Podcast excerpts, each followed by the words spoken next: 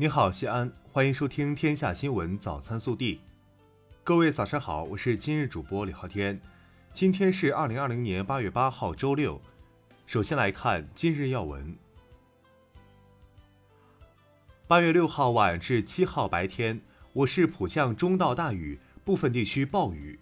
七号十六时五十分，我市解除暴雨黄色预警信号，雨水逐渐停歇。预计这个周末我市以晴好天气为主，但也要防范局地阵雨。据了解，今年六月一号至八月六号，我市降水量达三百零一点二毫米，较常年同期偏多六成。八月中下旬易出现高温天气。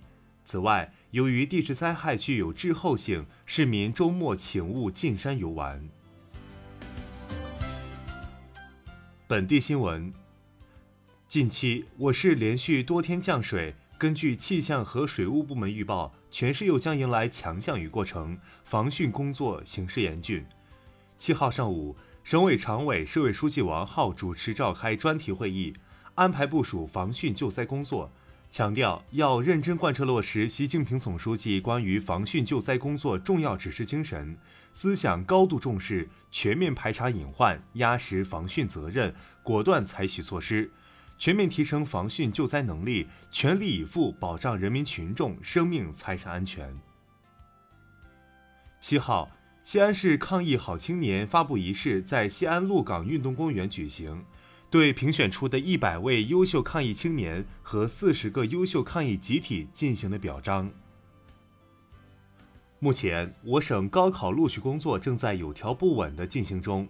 记者获悉。七号录取进程为提前批次文史类、理工类本科 A 段的志愿已经投档。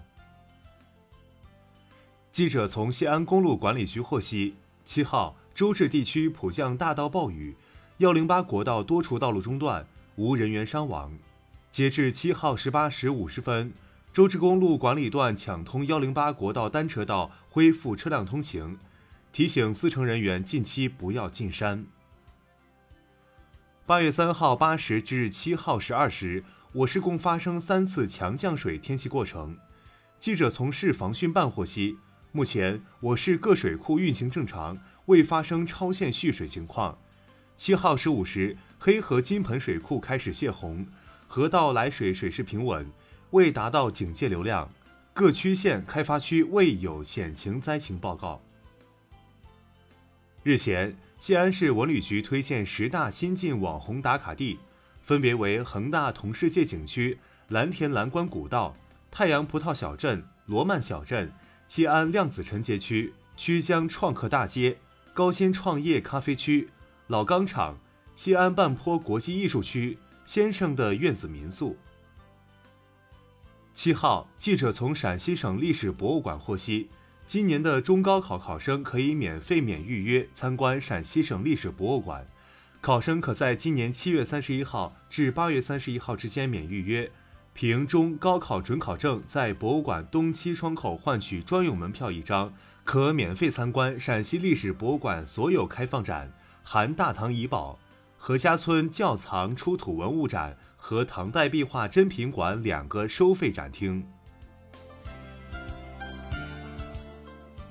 国内新闻：十三届全国人大常委会第二十一次会议八月八号至十一号在北京举行。提请本次常委会会议初次审议的法律案共四件，包括国旗法修正草案及国徽法修正草案。近期在个别地方发生的冒名顶替上大学事件性质十分恶劣。全国人大常委会法工委发言人臧铁伟七号表示。处理这类事件总体上有法可依，有关方面要用足用好法律规定，既要严格依法惩处相关违法犯罪行为，又要依法通过各种法律途径，依法充分保护被冒名顶替者合法权益。针对美国总统特朗普就抖音海外版和微信签署行政令，外交部发言人汪文斌七号说。